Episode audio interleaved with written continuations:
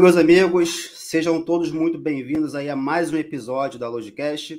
Eu sou o Diego Donato. É, primeiramente, quero agradecer aí a todos os nossos seguidores, aqueles que têm acompanhado esse programa aí ao longo de um ano e cinco meses, aqui do Brasil, lá do Canadá, dos Estados Unidos, de Portugal e toda a parte do mundo aí aonde chega esse nosso programa. Quero agradecer a todos.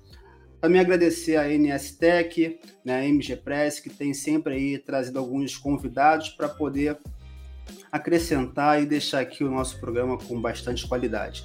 E hoje não é tão diferente, vamos trazer aqui um convidado à altura e vamos falar de um tema muito interessante que a, a, quem trabalha na área de transporte, na área de logística, já abordou em algum momento ou tem dores de cabeça né, em relação a esse assunto. E eu vou trazer aqui o nosso convidado para ele poder falar um pouco mais e se apresentar também para vocês aí. Seja bem-vindo, Bruno.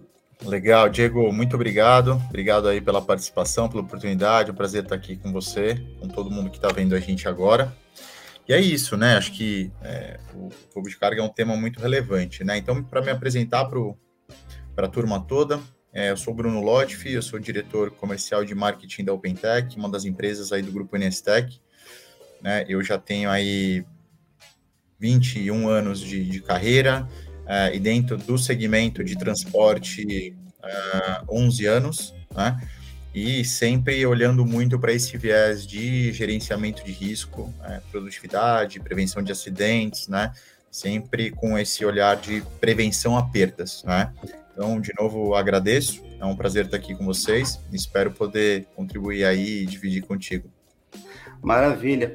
É, Bruno, a gente já entrando aqui no, no, tema né, de roubo de cargas, eu trabalho na área de transporte. É, apesar do nosso tipo de, de, de carga que a gente é, transporta não ser algo tão visível, mas toda vez que a gente coloca um, um veículo na estrada, né, surge aquela apreensão, né, se o trajeto que a gente está é, tá fazendo ele é o mais seguro, né, se o horário que a gente está levando a mercadoria é o mais ideal, né, e aí envolve toda uma, uma, uma logística, uma estratégia para a gente conseguir sair do ponto A ao ponto B, né, com aquela mercadoria em segurança para o cliente. E aí a gente pode falar também um pouco mais é, sobre o roubo de cargas aqui no Brasil, é, quais são as cargas mais roubadas, né? É, por que, que é difícil controlar e evitar esse evento? Perfeito, vamos lá. Bom, Diego, é, de fato, o, a dificuldade de controlar esse tipo de evento é porque a gente tem uma deficiência de segurança pública no país, né? É, existe aí o, o, gerenciamento de risco ele existe hoje para é, colaborar com o trabalho da segurança pública, né? Então a gente tem que preencher aí um espaço que deveria teoricamente ser do, do, do, do Estado, né? É, e uh, um, um, país como o nosso, que tem aí uma, uma economia é, difícil, vamos chamar assim, ele também é, fomenta a criminalidade, né? Então, quando você tem aí pessoas que não têm oportunidade ou com um nível de, de, de, de capacidade financeira, né, de, de se sustentar é, baixo, é, algumas pessoas acabam migrando para a criminalidade, né? É, obviamente que tem que ter aí a, a, a, estar suscetível a isso, né? Então, eu acho que é, um, é, uma conjunção de coisas que fazem com que o gerenciamento de risco ele seja necessário, né? O gerenciamento de risco ele só existe hoje é, por conta de uma necessidade de apólice de seguro, ou seja, para transportar um produto do ponto A para o ponto B e para você ter o seguro daquela carga, até porque existe o roubo de carga, né? Se não houvesse roubo de carga, não teria o gerenciamento de risco. Para você ter a carga segurada, uma apólice de seguro, né, numa apólice de RCFDC, é, para que essa apólice seja emitida, é, são exigidas algumas regras de segurança. Essas regras de segurança que, são, que é o chamado gerenciamento de risco no transporte de cargas, né? que são um conjunto de atividades que vão prevenir e mitigar o risco no transporte durante é, é, é, aquela viagem. Tá? Quando você fala assim, o, às vezes eu acelero muito aqui e, e, e falo assim, para. Quando você me diz assim, é, quais são os tipos de carga, né? As, tem algumas cargas que são mais é, visadas, né? Até a NSTEC tem um material muito interessante é, um relatório sobre roubo de cargas e acidentes, uh, que vale a pena o pessoal baixar ali. Mas assim, o, a carga fracionada ela é a líder de mercado, né? Ela tem cerca aí de 35% do, do, da participação é, no prejuízo. Seguida de alimento, o alimentício também é muito forte. É, roubo de carga de alimento é, de alto valor é grande também. Eletrônico, tá? Já foi maior, mas ainda é bem expressivo. Né? Depois, bebidas, é, agro, cigarros e maquinários e autopeças. Né? Depois vem químico, medicamentos, pneus, higiene, enfim. O agro chega a ser interessante aí nesse ponto, hein? O agro nesse, nesse grande volume aí. É, então a gente vai de 35% da carga fracionada, 21% no alimentício, 6,5% de eletrônicos, 6% de bebida e 5% no agro, tá? E é, cigarro acompanhando aí mais ou menos o agro também, tá? É, o agro, ele tem ah, muito problema de, de, de, falsidade ideológica, documentos falsos, né? Menos abordagens é, ostensivas e mais é, roubo por documentação falsa. Então o cara se passa, ele se passa por uma outra pessoa e acaba é, roubando a carga ali com documentos falsos de veículos ou de, de CNHs é, e acaba fazendo esse tipo de, de atividade, né? E o agro, como esses outros produtos que eu falei, eles têm um fácil, uma, é, é uma fácil liquidez, né? Então, você transbordar isso para outros veículos e, e, fazer com que ele desapareça não é tão difícil né? Diferente de um, uma máquina que, mesmo tendo uma participação importante em roubo de carga, é mais difícil, né? Então, é, é, é, são produtos mais encomendados aí, tá? Mas quando a gente fala de, de roubo de carga, esses são os segmentos é, mais vulneráveis é, no país.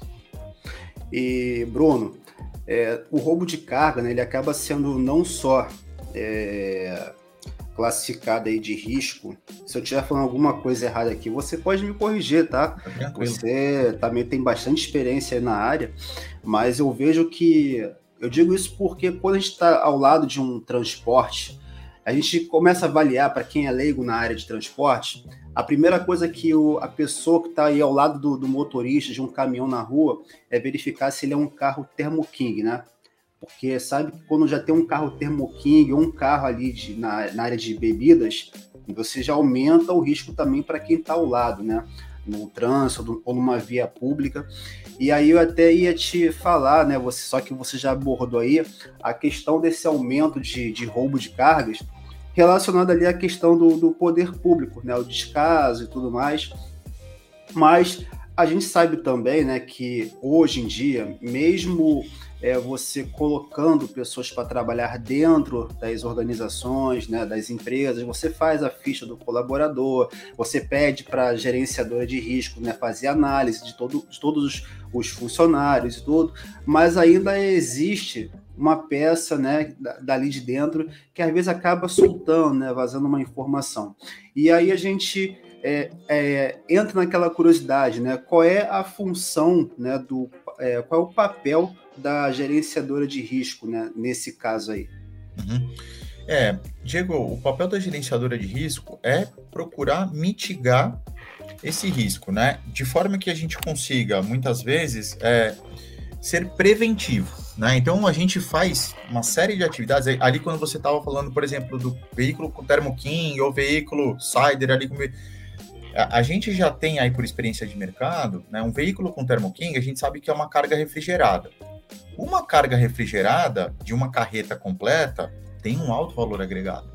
Então ali você já tem que fazer o quê? Uma tratativa diferenciada no gerenciamento de risco para aquela carga, né? Então, horário de saída e horário de chegada pré-determinados, né? Sem rodar, por exemplo, na noite, na madrugada, até para cumprir jornada, mas também não pode nem iniciar uma viagem à noite por conta de ser mais vulnerável para roubo. Tem que estar tá monitorado 24 horas por dia, né? 24 por 7. Então, é, é, o papel, acho que é preventivo e de mitigação de riscos, né, para prevenção a perdas.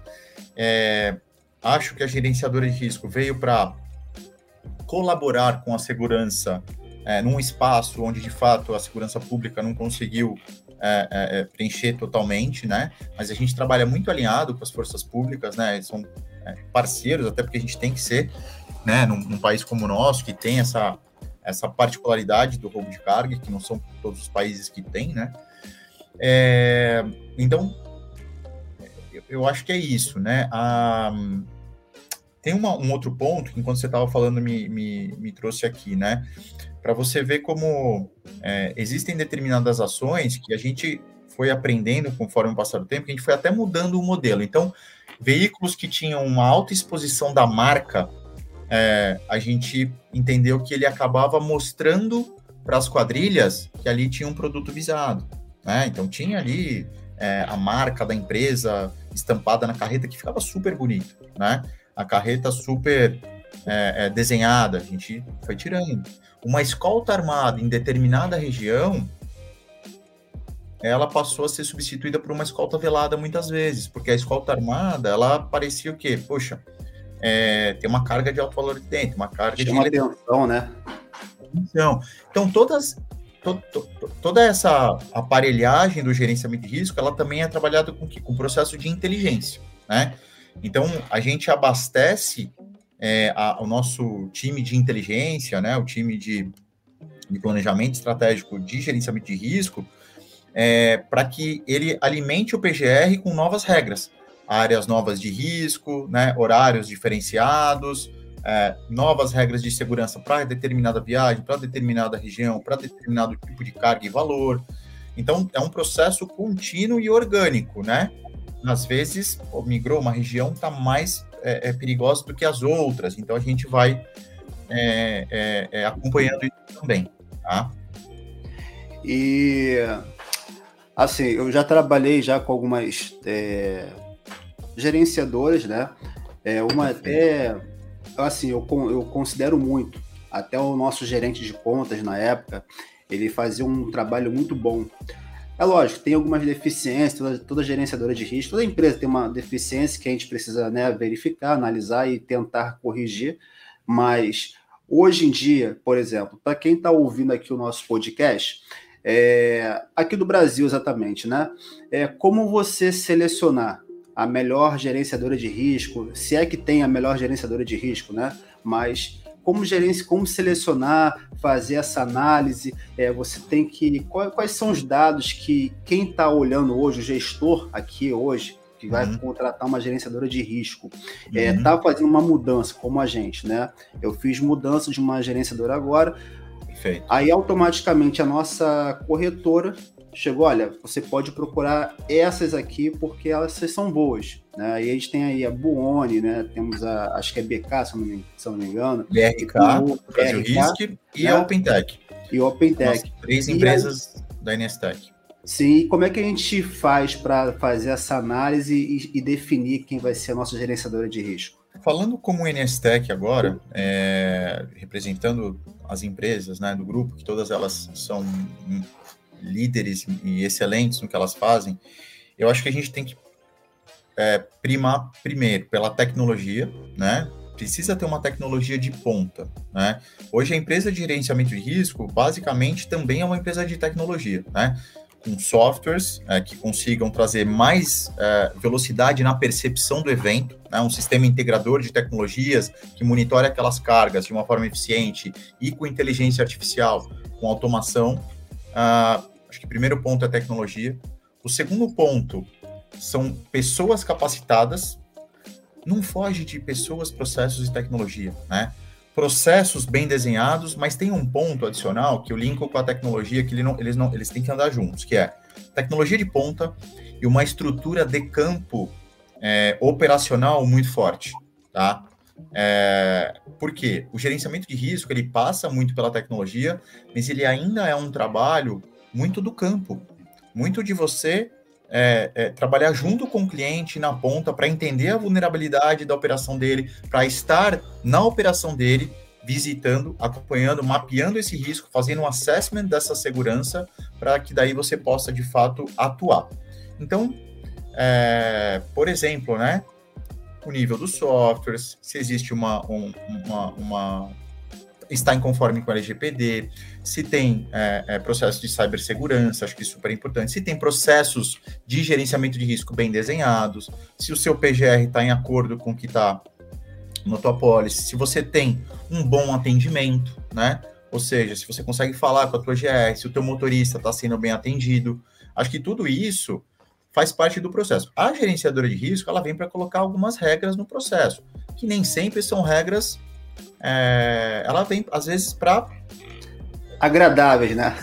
com regras agradáveis, mas é para segurança do todo, né? Então, obviamente que a gente tem aí, né? Pô, o motorista não fica tão confortável, às vezes o próprio é, cliente fala, pô, mas tá endurecendo, cara, mas eu preciso cuidar da carga e do teu patrimônio, eu, eu preciso cuidar da reputação da tua companhia aqui, né? Então, a nossa missão é essa, que não é muito agradável, mas é uma missão que no fim do dia ela é para o bem maior, tá? É, então, uh, eu escolheria dessa forma, tá? Você falou duas vezes já, já citou duas vezes a questão da PGR, mas tem pessoas aqui que é da área de armazenagem, né, na área de e-commerce, talvez nunca escutou falar esse termo aí, essa Perfeito. sigla. O que é PGR? Vamos lá. Ali no começo do nosso bate-papo, eu falei sobre uma pólice de seguro de RCFDC, que é basicamente uma pólice de seguro para roubo de carga. Dentro dessa pólice, existem algumas regras de segurança que a companhia de seguro e a corretora pedem que sejam, a companhia de seguro pede para que seja executada, para que essa pólice seja válida, para que aquela carga esteja com seguro.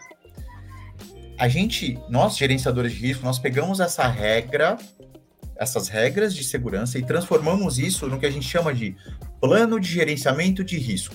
O plano de gerenciamento de risco nada mais é do que um plano, um documento, que nós é, é, transcrevemos todas essas regras de forma que elas sejam executáveis pelas nossas equipes, tanto na central quanto na equipe de campo, né? De forma que a gente consiga cumprir essas regras e que essa carga esteja é, com prevenção a roubo ou, de fato, se acontecer algum tipo de problema, que a gente tome todas as medidas para conseguir mitigar esse tipo de problema. Então, é um plano de gerenciamento de risco.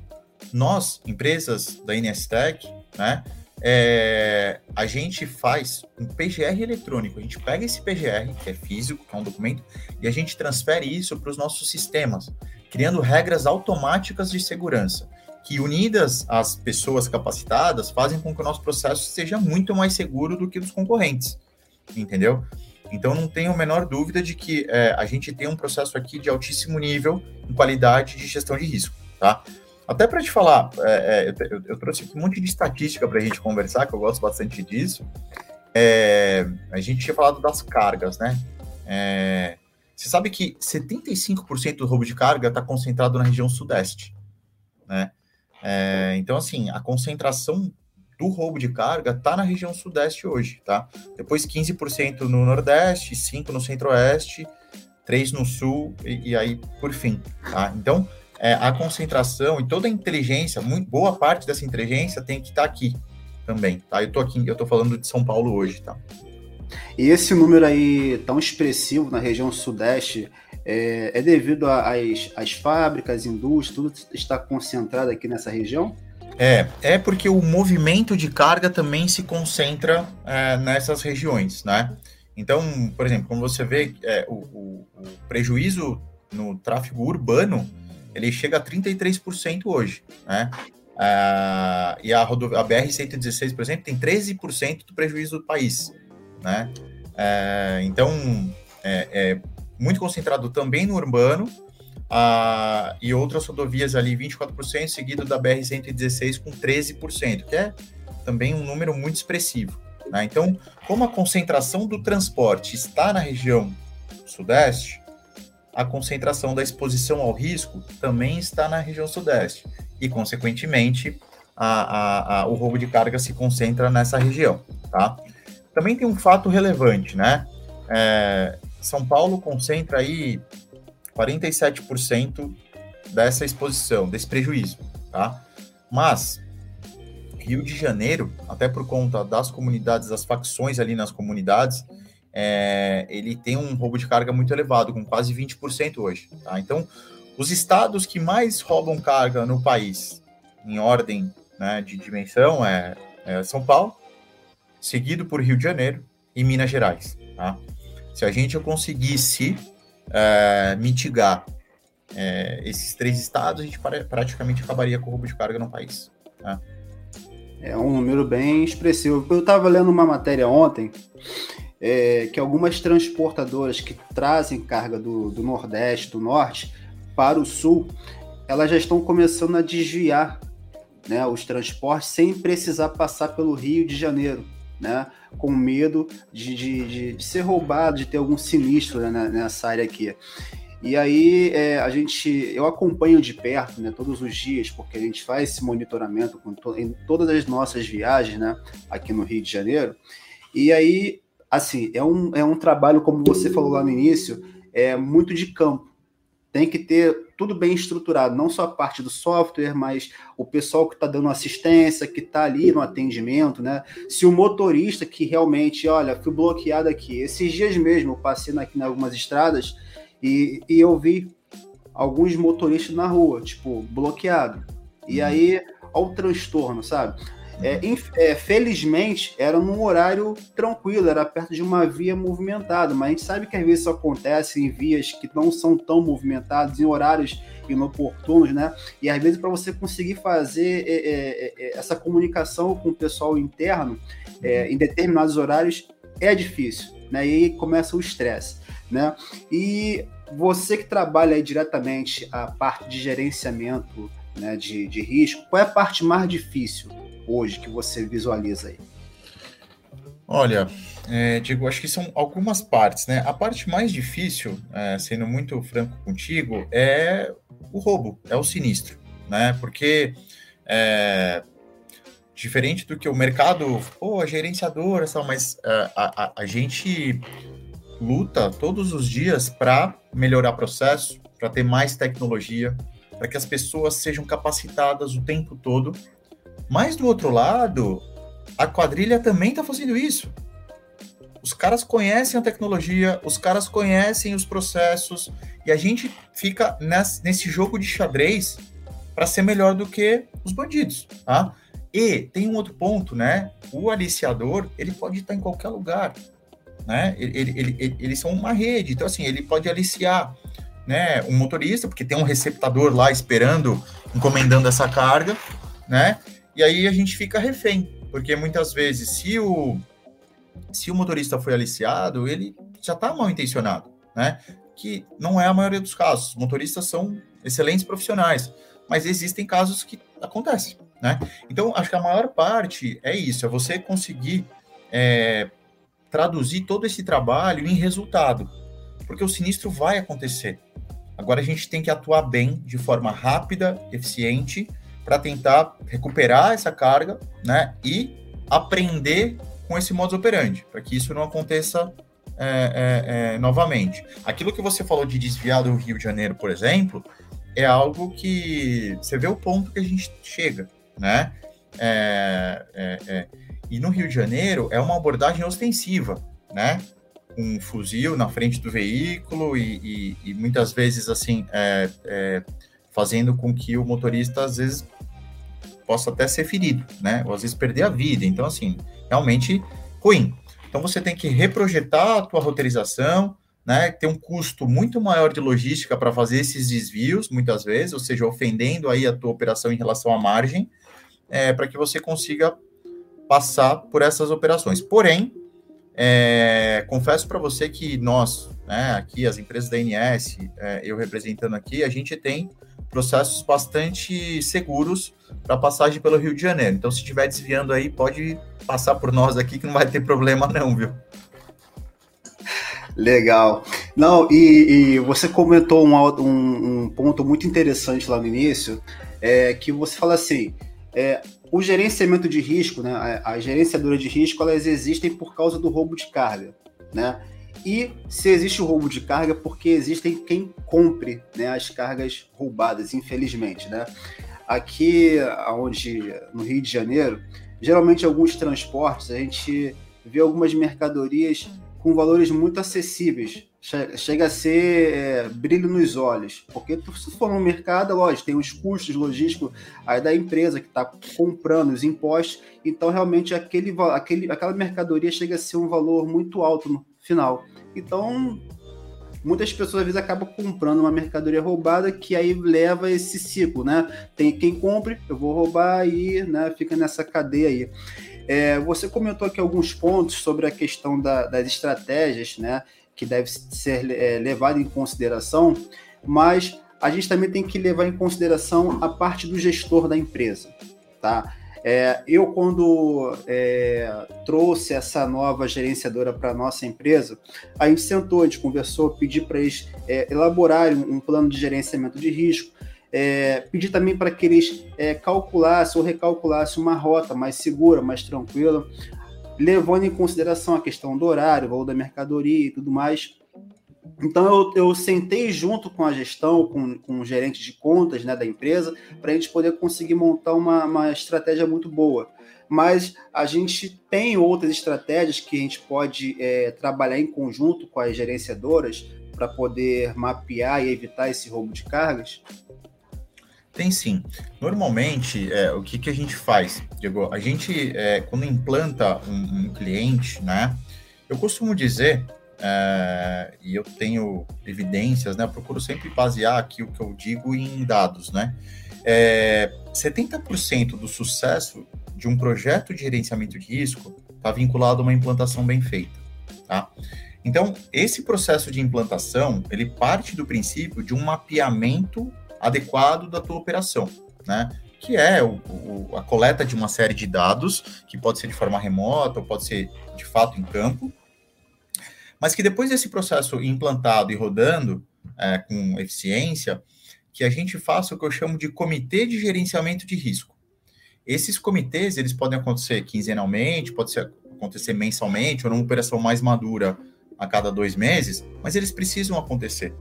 Nesses comitês, nós avaliamos aqui os principais indicadores da tua operação, indicadores operacionais, né? Ou seja, quantidade de alertas por dia de viagem, quantidade de ocorrências por motorista, né? É, qualquer tipo de anomalia nessa operação, ah, às vezes quando é um, um, um embarcador, quantidade de é, é, é alertas por transportador, ou quando é o transportador por placa, por horário, né? E aí a gente começa a trazer isso para um estado é, ideal, né? Então, por exemplo, a gente considera que três alertas por dia de viagem é o aceitável para uma viagem saudável, vamos dizer assim.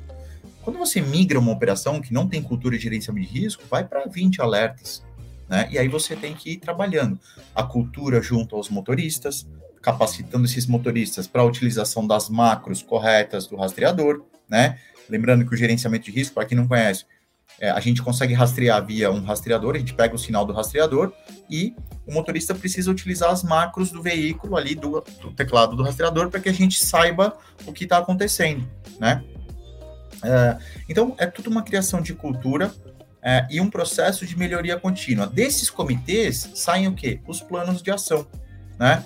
E esses planos de ação junto com o cliente é, vão fazendo com que a gente procure melhorar a performance. Mas você falou um ponto que é super importante.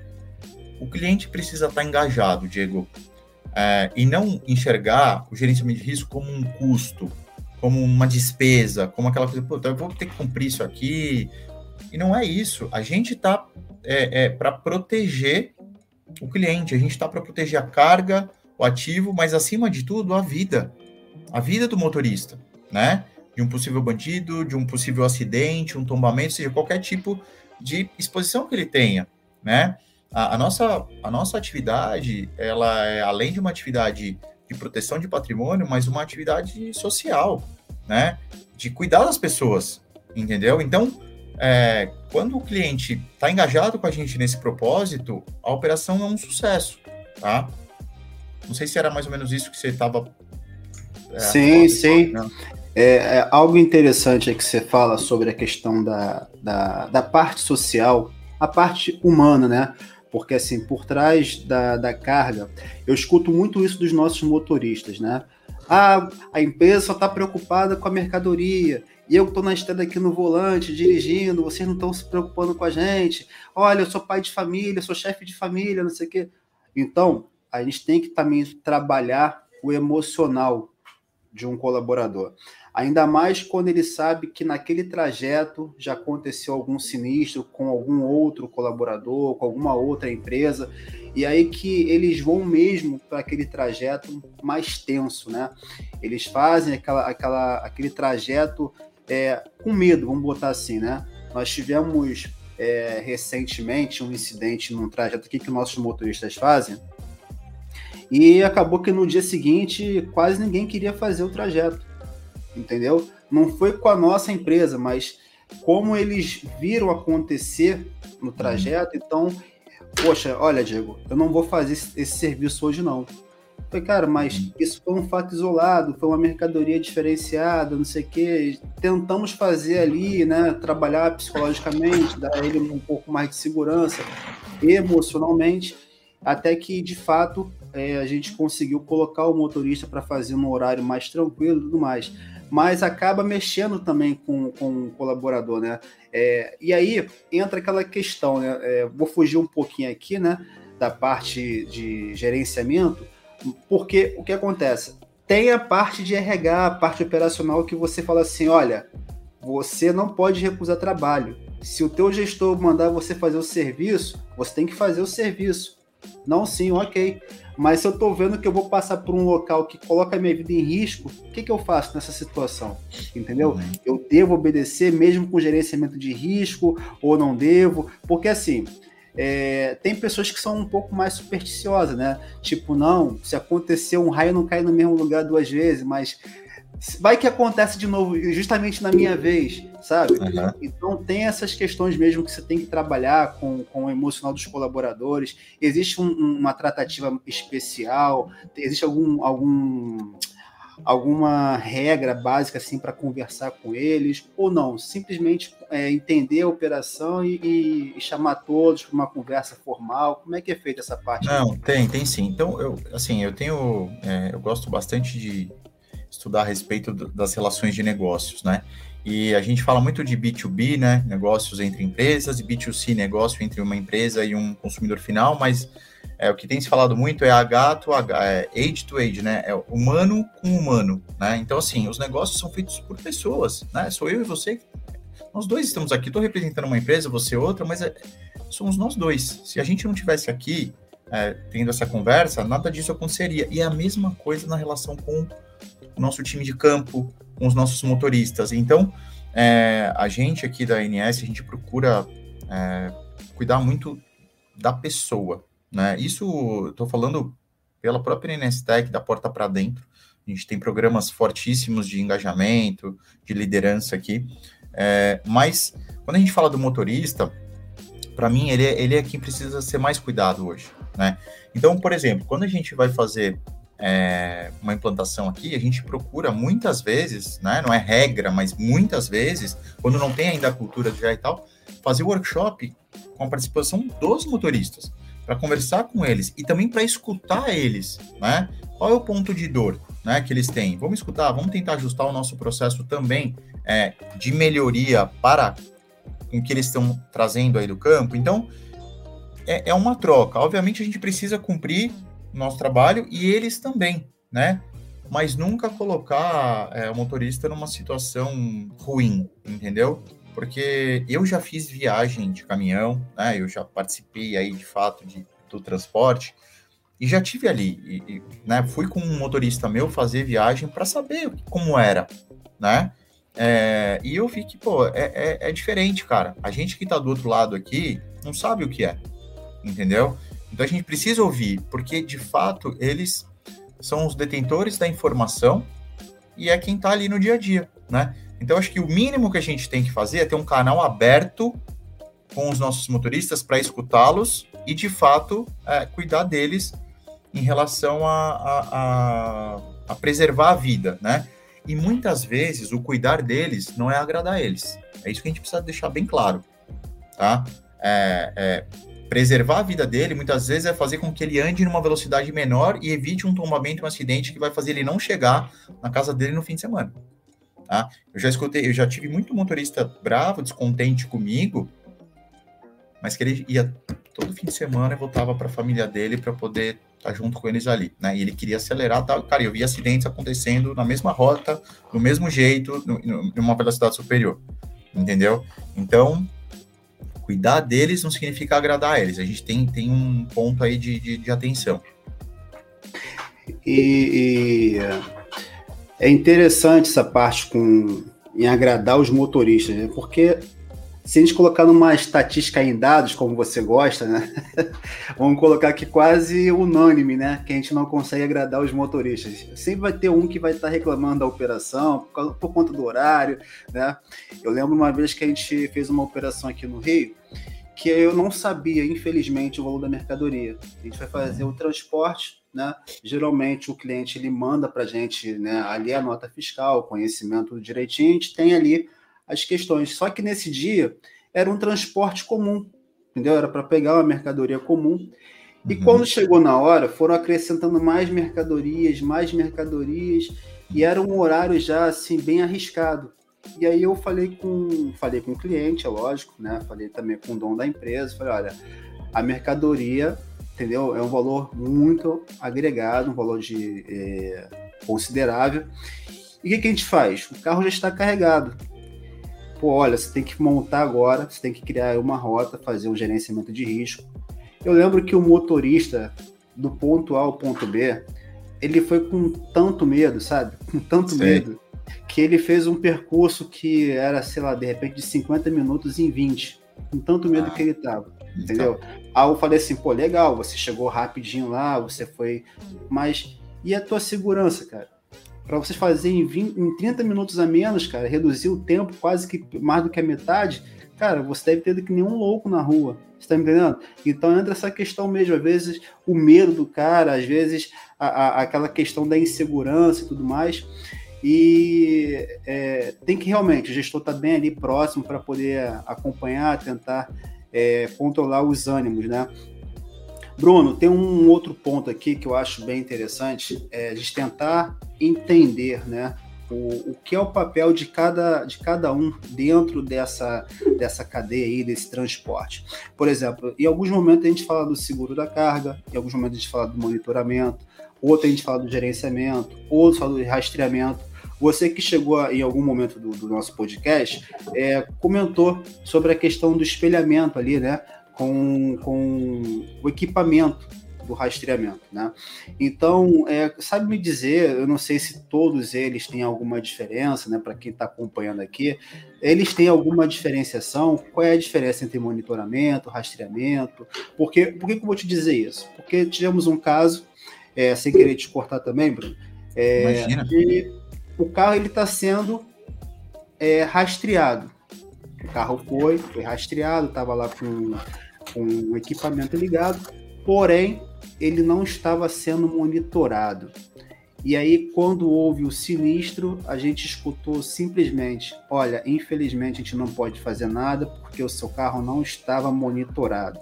E aí entrou no embate, porque estava com rastreamento, eu sabia a posição exata do carro, sabia onde que foi, onde aconteceu, tinha os dados ali, mas a gente ficou, é, infelizmente, des, é, descoberto porque não estava monitorado. Então, qual é a diferença entre rastreamento monitoramento? Tá, vamos lá.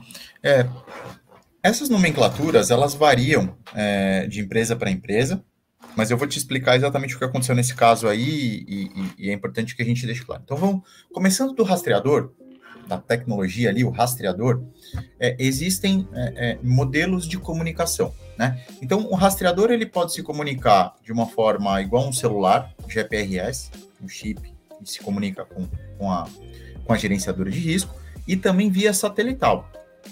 O celular, a gente sabe que em vários lugares que a gente está, a gente não tem sinal de celular, né? Isso é a mesma coisa para o sinal que a gente recebe lá no, no gerenciamento de risco. Beleza. Quando você tem uma, uma redundância satelital, você não perde sinal. Então, isso já ajuda muito a você estar tá com o sinal o tempo todo conectado, mas é uma tecnologia um pouco mais cara. Esse é o primeiro passo ali da gente estar tá sempre acompanhando aquele veículo. Quando você fala em monitoramento e rastreamento, são nomenclaturas, mas nesse caso que você me falou, ah, a gente não pode fazer nada, estava só monitorando, estava rastreando. O que, que deve ter acontecido aí? Era apenas um posicionamento logístico que a gente chama, ou seja, só mandando posição onde a gente consegue ver o veículo no mapa, a gente consegue acompanhar ele, mas não estava atuando, né? É, talvez aí a gente precisaria ver, pô, esse veículo tinha um rastreador com sensores e atuadores para que a gente pudesse mandar sirene, bloquear o veículo numa, numa eventual possibilidade de sinistro, ou não, ou era só um, um localizador. Esse localizador, que eu estou falando que é um outro tipo de equipamento, ele só manda posição. Então a gente precisa ver. Se era só um localizador, você não ia conseguir atuar. Se era um rastreador e estava só com posicionamento logístico, precisa ver se isso no PGR estava sendo exigido exigia rastreamento, exigia sensores atuadores ativos para aquela viagem, para aquele valor, para aquele sublimite. Então, é, esse é o ponto. Então, monitoramento, vamos entender como um monitoramento logístico, apenas posicionamento, que aí eu posso usar para é, controle de tempos, movimentos, transit time, tempo de carga, tempo de descarga, eu uso para uma finalidade aqui de produtividade, e rastreamento de segurança, né? É atuação direta no veículo, manda sirene, não, não, não bloqueia, né? Desvio de rota perto sinal, manda, avalia sinistralidade, manda para é, é, evento de sinistro, manda para emergência, pronta resposta, né? Um possível sinistro em andamento. Então, uh, são essas duas diferenças, né? Um só com posicionamento e o outro com sensores e atuadores ativos para a gente poder atuar e entrar em ação. Perfeito. E com toda essa tecnologia aí, né, do rastreamento, é, aqui no, no, Rio, a gente tem muita Omnilink. Eu não sei em São Paulo como é que vocês trabalham. Tem a Buoni, aqui também a gente trabalha com a Golden Service, né? É uma gerenciadora muito boa aqui também no Rio. E só que assim, por mais que vocês tenham aí um plano de gerenciamento, que vocês alertem, né? o gestor tá ali sempre mandando as não conformidades. Olha, pum, disparou mais uma não conformidade. Olha, o, o condutor não, não, não é, seguiu né, é, o processo correto, o procedimento correto e tudo mais. É, para quem trabalha aí com gerenciamento de risco, para quem, é, quem sabe o que é uma PGR, e mesmo assim você ainda existem empresas que não querem seguir a PGR, mesmo vocês orientando ali, dando treinamento, alertando. Existem aquelas empresas que, tipo assim, eu tenho o, o, o, planejamento ali, eu tenho a PGR, porém eu quero fazer do meu jeito. Ainda existem empresas isso, assim? Existem, é, existem empresas assim. Acho que colaborando com o que você colocou, é, quando tem muita.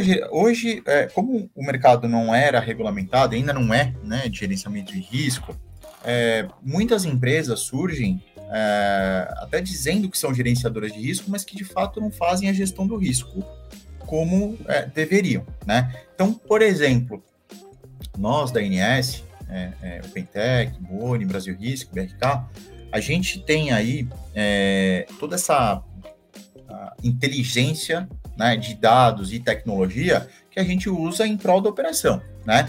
Então, fica muito difícil você comparar essas outras empresas que até se dizem gerenciadoras de risco com a gente, por quê? Por exemplo, vou te dar um dado aqui, né? A gente analisa tanto as estatísticas e os dados que eu sei que um evento na terça-feira, é, a partir das 10 horas da noite até a meia-noite, tem 40% mais de possibilidade de ser um sinistro do que qualquer outro dia e horário. Né? Então, assim, eu sei que, por exemplo, o período noturno dos nossos turnos aqui tem 35% da sinistralidade dos períodos. Dobro a atenção, né? Coloco operadores mais, é, mais é, é, sêniores, com mais inteligência no processo de risco uh, nesse horário, né? Eu sei que, por exemplo, às terças-feiras concentram mais de 20% da sinistralidade do mercado. Na, às 8, às 10, da, entre 8 e 10 da manhã e entre 22 e meia-noite. Foco nesses dois horários para que a gente consiga mitigar esse risco. Então, é, Mas para chegar nesse ponto, tem que ter muita experiência, tem que ter muita análise, tem que trabalhar os dados de uma forma eficiente para poder convencer. Aí eu volto para a tua pergunta: convencer os, os, os donos das empresas, os, as operações, de que precisa ser seguidas as regras, porque existe um, um porquê disso, né? No fim do dia a gente quer proteger eles e eles ainda têm muitas vezes, não, é do meu jeito, eu preciso fazer a viagem seguir, toca a ficha, vamos no risco. E aí, às vezes, acontece a eventualidade, né? Então, a, a gente procura evidenciar com muitos fatos e dados de que, olha, aqui a gente está vulnerável, aqui o mercado está vulnerável, então você precisa de mais segurança aqui, né? É, e aí vai esse contraponto. Acho que é, é, é, é um trabalho de, de cultura, é cultural você implantar um processo de gerenciamento de risco nas empresas. Que eu entendo, pô, a gente precisa entregar, precisa fazer a operação fluir. O GR não, não pode travar a tua operação, isso é fato. Se travou a tua operação, não está bem feito. Se travou a tua operação é, é, por muito tempo, vamos dizer assim, não está bem feito. Vamos, vamos colocar, implantou um processo de gerenciamento de risco, é normal que existe um, um, um tempo de maturação e que alguma coisinha, muita não conformidade, bloqueia um pouquinho mais tal. Pô, passou 60, 90 dias, 60 dias, precisa maturar. Essa operação precisa estar fluida, tá? Então, quando você fala, pô, ve veículo bloqueado, às vezes numa área mais é, é, é isolada tal, confesso para você que aí provavelmente é falha de implantação, entendeu? O processo não foi bem implantado, vai continuar tendo divergência na hora de operacionalizar, né? E também não robotizar demais é, é o processo. Você automatiza, mas com supervisão humana. Se você robotizar muito, o processo também fica engessado. É, isso aí é bem, bem interessante que você falou. A questão, primeiro lá, primeiro ponto foi a questão de você é, mapear. Eu acho que os dados, eles não devem ser somente, pelo menos do meu ponto de vista, tá, Bruno? É, se eu estiver errado, você pode me corrigir. É, eu acho que os dados que você tem que trazer para uma operação ou para aquele cliente, porque assim, eu estou entrando agora, escolhi a NSTech, escolhi aí a OpenTech para fazer o gerenciamento de risco da, da minha empresa. Então, eu, eu de fato, eu tô, eu tô é, trazendo vocês para a equipe, para a empresa, para poder vocês me darem um suporte para que todas as minhas viagens elas estejam seguras correto? Uhum. Então, ou seja, mas quem tem a análise do mercado, quem tem a expertise aí, são vocês. Então, Isso. por mais que eu tenha aqui os meus conceitos, algumas, alguns dados, algumas análises, vocês também têm que trazer para a gente, por exemplo, olha, Diego, você está tá vindo agora, você não, talvez não conheça tanto o mercado, a gente tem esses números aqui para apresentar, entendeu? Então, assim, é interessante que vocês sigam esse, esse, esse plano de gerenciamento de risco. Tá? E outra coisa também, aí você comenta de colocar é, é, colaboradores mais sênior para poder acompanhar, ter ali a interação humana. É, eu vejo que em alguns momentos o colaborador de ponta, né, o motorista, ou quem está ali na parte administrativa acompanhando o motorista, ele fica é, um pouco desassistido. Isso também se dá a questão da implantação, que não está muito bem feita, não está bem alinhado. Como é que se funciona? Como é que funciona? É, eu, eu, eu, acho que assim, é uma série de fatores, né, Diego? Quando ele não se sente bem assistido, é, aí assim, pode ser falta de pessoas na operação, pode ser processos não automatizados o suficiente. A gente tem, por exemplo, aqui uma série de tratativas automatizadas por WhatsApp né, um bot de WhatsApp trabalhando para que o nosso motorista não fique na fila, né? Então, assim, isso faz com que a velocidade no atendimento seja super rápida, né? E mesmo assim, às vezes uma coisinha ou outra escapa ali, mas é, acho que tem questão de pessoas suficientes, tem processos bem desenhados, automatização, a gente tem que usar a tecnologia a nosso favor, né? Você tem que automatizar os processos e tem inteligência artificial para tratar. É, e uh, os procedimentos bem desenhados, aí sim da implantação, né? A cadeia de ajuda, como por exemplo, pessoas mais é, experientes, né? Quando eu disse pessoas mais experientes nas bases que têm alto risco, né? Então tem bases que são veículos com alto risco, veículos com mais exposição, né? Ou viagens com mais exposição, por exemplo, quando passa por Rio de Janeiro, vai para uma base de alto risco, né? Não é uma base comum. Uma base comum é um operador um pouco mais é, com menos experiência, que está começando mais recente. Ali, na outra base, menos veículos, operadores mais experientes, né? Então é muito foco e nível de segurança maior. Então acho que é tudo muito é tudo muito amarrado, tá? São processos que são conectados. E falando um pouquinho da OpenTech, aí em parceria com a NSTech, hoje vocês atuam em qual mercado? Somente na região sudeste, em todo o Brasil? Como é que funciona aí? Não, a gente atua em todo o Brasil, né? É, em qualquer região. Nós temos aí um foco maior, uma concentração maior no sul e no sudeste, até porque somos uma empresa de Joinville, Santa Catarina, né? Mas a gente tem clientes espalhados pelo Brasil, é, transportadores de todos os perfis é, e embarcadores aqui muito focado nos segmentos alimentícios, é, fármaco, linha branca, uh, operadores logísticos também muito forte, pneus, enfim, é, é bastante diversificado, né? Pentec aí tem mais de 1.500 clientes, então é, é, tem uma, uma capilaridade bem expressiva aí no país. Um ponto até que eu achei que é... agora é engraçado porque você já falou, né? Falou assim lá atrás. Diego, se tiver vindo do Nordeste, tiver que mudar ali a rota, não, não querer passar pelo Rio de Janeiro, opa, peraí, fala com o OpenTech aqui, porque a gente, né? A gente passa pelo Rio de Janeiro com segurança, sem precisar desviar a rota. E assim, hoje, para quem está ouvindo aqui a, o Logicast e tem poder de decisão, tomada de decisão, né? Porque tem muita gente aqui que está ouvindo o nosso podcast que escuta para agregar na faculdade, no seu trabalho e tudo mais, mas tem também aquelas pessoas que estão ouvindo o podcast aqui que tomam decisões, né? Que vão chegar agora, vão lá fazer o seu relatório. Olha, eu ouvi um podcast lá e que o Bruno falou muito sobre a questão ali do plano de gerenciamento de risco, sobre a questão dos softwares, a questão da assistência humana e tudo mais. É, como que essas pessoas conseguem fazer essa comunicação com a NSTech, com a OpenTech, até porque eu vi ali no site da NSTech, né, alguns artigos, algumas matérias. Fuxiquei um pouco também o seu LinkedIn lá para ver, né, um pouco mais sobre o Bruno. Legal, aí como legal. é que as pessoas conseguem fazer aí essa comunicação com vocês?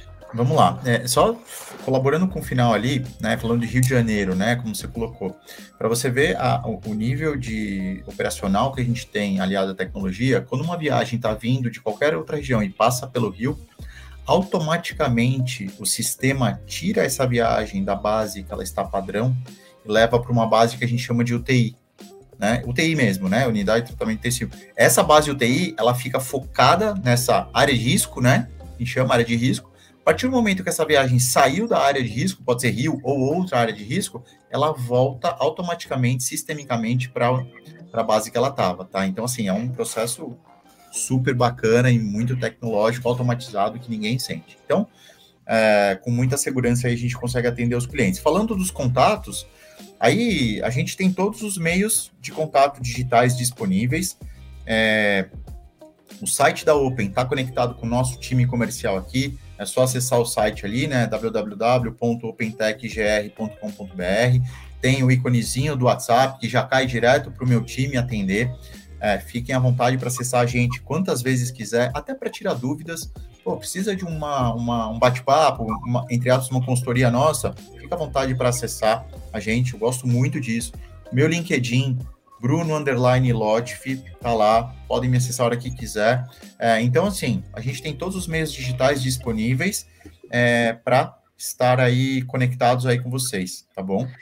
Certo. E a última dica aqui, ô Bruno, agora pela sua expertise ao longo desses 21 anos aí, né, de logística, qual é a dica que você dá aí para quem está ouvindo sobre implantação de gerenciamento de risco? O que, que você Legal. pode dizer para quem está acompanhando o nosso podcast? Eu acho que acho que o primeiro ponto que você perguntou muito bem, Diego, é escolha bem a sua gerenciadora de risco. Né? Saiba o que você está contratando. Primeiro, saiba o que você está buscando, né? O que, que você precisa? Qual é a tua dor? que você quer resolver, né? É, saiba quem você está contratando, contrate uma gerenciadora de risco estruturada, né, que tenha processos, pessoas e tecnologias de uma forma robusta. É, e depois disso, acompanhe o processo de implantação, né? Cobre da tua gerenciadora de risco um cronograma de implantação estruturado, né? Com todas as etapas bem definidas de forma clara, para que você possa acompanhar início, meio e fim dessa implantação, né? Os comitês de gerenciamento de risco. Eu acho que basicamente passa por isso. Você saber o que você está contratando, né? Saber o que você precisa, contratar um fornecedor adequado, né? É, e a partir daí acompanhar esse processo de implantação junto com a tua é, gerenciadora de risco. E o que puder usar de tecnologia a favor, use integração para fazer geração de AE, de SM, use a tecnologia a favor, né? Cobre geração de dados, indicadores. Então, acho que eu iria mais para esse caminho. É, é, e também aquilo que você falou, uma gerenciadora de risco que seja consultiva e não só reativa, tá? Eu vejo isso, clientes pedindo para vir para cá, para a NSTech, para a OpenTech, porque a gerenciadora de risco é reativa e fica bloqueando o caminhão em movimento. Então, assim, cara, não existe, entendeu? É, acho que esse é o caminho, tá? É complicado, né? No meio, do, no meio da via, o motorista vai lá, pum, bloqueado. Aí, aí. gera estresse, né? Tem que acalmar os ânimos. Sim. Bruno, muito obrigado aí por você ter contribuído com o nosso podcast. A gente até queria, né, ficar aqui o dia todo falando, até porque se a gente é, ficar o dia todo vai ter assunto para falar. Tá bom, né? É, ainda mais você que tem, tem dados aí, né? Então quem trabalha com dados tem muita informação, né? Então, Bruno, já te sigo lá no, no LinkedIn. É, assim que a gente também colocar no, no, ao ar, a gente vai deixar também o seu LinkedIn para outras pessoas poderem seguir você, claro. se conectar com a OpenTech. Agradeço demais aí a Fernanda por ter feito essa ponte entre, entre nós. E assim, as portas estão sempre abertas aí para a OpenTech, para a Inestec e o que precisar. Quiser gravar outro podcast também, a gente está sempre à disposição aí. Bora lá. É, obrigado, Diego. Foi um prazer estar aqui no, no Logicast com você. É, pela oportunidade, em nome da NSTech, agradeço aqui. Show, perfeito. Bruno, um abraço e a todos que estão acompanhando a gente aqui. Até a próxima. Grande abraço. Valeu, pessoal. Tchau.